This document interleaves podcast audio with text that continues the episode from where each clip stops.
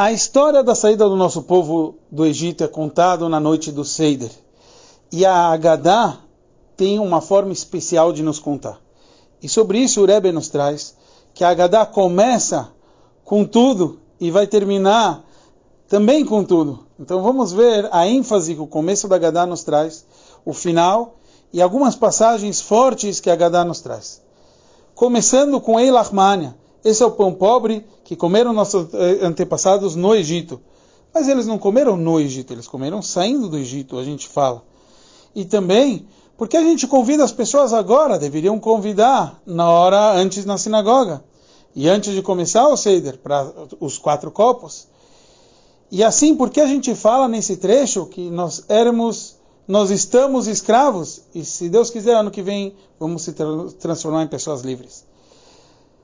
E com várias outras perguntas da Gadá, o Rebbe nos traz que esse é o início da Gadá. O início quer ver, fazer uma pergunta bombástica. Como eu posso comemorar o Seder se tem gente que não tem o que comer e não tem aonde comemorar um Seder de Pesach? Se a gente está aqui no exílio, o que, que eu estou comemorando de verdade no Seder de Pesach? E a resposta para isso é que realmente o Seder de Pesach eu saí do exílio. Eu saí do primeiro exílio mas que nem a gente fala. Se Hashem não tirasse os nossos antepassados do Egito, areano. Nós e nossos filhos, nossos netos estaríamos no Egito. Mas afinal, Deus prometeu que ia tirar nosso povo depois de 400 anos. É verdade, mas tinha um propósito. O propósito era refinar e terminar o trabalho do refinamento no mundo físico. Mas o nosso povo não aguentou. E o nosso povo não ia resistir. Então Hashem teve que antecipar. Então até hoje nós estamos trabalhando. E é por isso que em cada geração querem nos exterminar. Porque em cada geração vem de volta a pergunta: vocês terminaram o trabalho? Então realmente o nosso povo não terminou o trabalho. E é por isso que a gente ainda tipo está comendo esse pão no Egito, em um certo aspecto. Continuamos com o problema. Então o que, que a gente comemora o Seder de Pesach?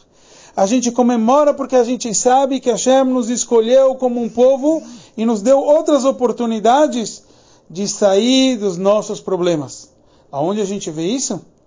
A gente vê isso no final do, do Magid, quando a gente vai falar que depois do Dayenu, lechaper al kol avonoteina. Hashem escolheu na, lá no Beit Abhirá, construiu para a gente uma casa escolhida, justo ele usa essa linguagem, casa, casa escolhida para demonstrar que ele escolheu o povo judeu, e em vez de precisar passar por exílios, a gente tem a oportunidade de lechaper al kol avonoteina, perdoar os nossos pecados, através dessa conexão intrínseca que a gente tem com nosso Hashem.